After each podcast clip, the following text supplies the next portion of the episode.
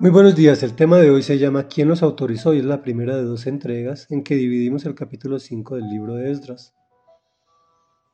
Judá después de la cautividad en reconstrucción de la nación y del templo, es detenido por sus hermanos y enemigos samaritanos, autorizados por el rey.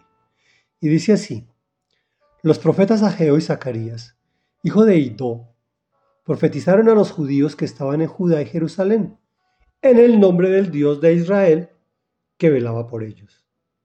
Entonces Zorobabel, hijo de Salatiel, y Jesuá, hijo de Josadac, se dispusieron a continuar la reconstrucción del templo de Dios en Jerusalén.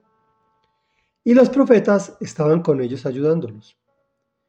En ese mismo tiempo, Tatenai, gobernador de la provincia al oeste del río Éufrates, y Setar Bosnai y sus compañeros se presentaron ante los judíos y les preguntaron, comillas, ¿Quién los autorizó a reconstruir este templo y a restaurar su estructura? Y añadieron, ¿cómo se llaman los que están reconstruyendo ese edificio? Pero como Dios velaba por los dirigentes judíos, no los obligaron a interrumpir el trabajo hasta que se consultara a Darío y éste respondiera por escrito. Entonces Tatenai, gobernador de la provincia al oeste del río Éufrates, y Setar Bosnai y sus compañeros, que eran los funcionarios del gobierno de esa provincia, enviaron una carta al rey Darío. Comentario. Al ser detenidos en la reconstrucción del templo, el Señor envía a sus mensajeros para confirmar que Él velaba por ellos y que estaba en la reconstrucción del templo. Por lo cual, continuaron con la reconstrucción incluso en contra de lo ya ordenado y advertido por los samaritanos. Pero Dios estaba con ellos y se lo hacía palpable y visible a través de los profetas que ayudaban en la reconstrucción.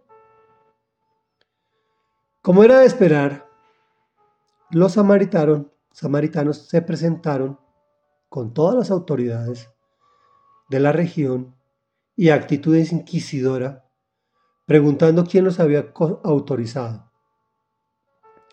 Pero como Dios estaba en el asunto, ni los obligaron a interrumpir el trabajo, ni los atacaron. Porque cuando trabajamos para Dios, Él pelea nuestras batallas. Sí hay dificultades, sí hay tropiezos, sí hay circunstancias alternas que nos pueden atemorizar. Pero debemos ser fuertes y continuar. Reflexión de hoy. A sabiendas de que el Señor vela por ti y que el trabajo espiritual siempre requiere un esfuerzo material y conlleva oposición. La pregunta es, ¿qué estás dispuesto a hacer para el servicio de Dios? Oremos. Padre nuestro que estás en el cielo, santo, santo y santo eres por siempre, Señor. Hoy venimos ante tu presencia en el nombre poderoso de Jesús, a sabiendas que eres tú quien nos has autorizado a servirte, a glorificarte, a exaltarte y a transmitir el mensaje de salvación. Hoy sabemos que vamos a tener oposición, pero sabemos que vas a mandar personas a que nos acompañen en esa hermosa labor. Y sobre todo que tú estarás con nosotros hasta el final de los tiempos y mucho más allá.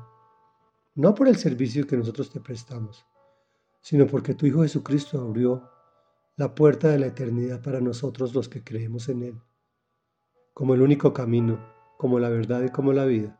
Amén y amén.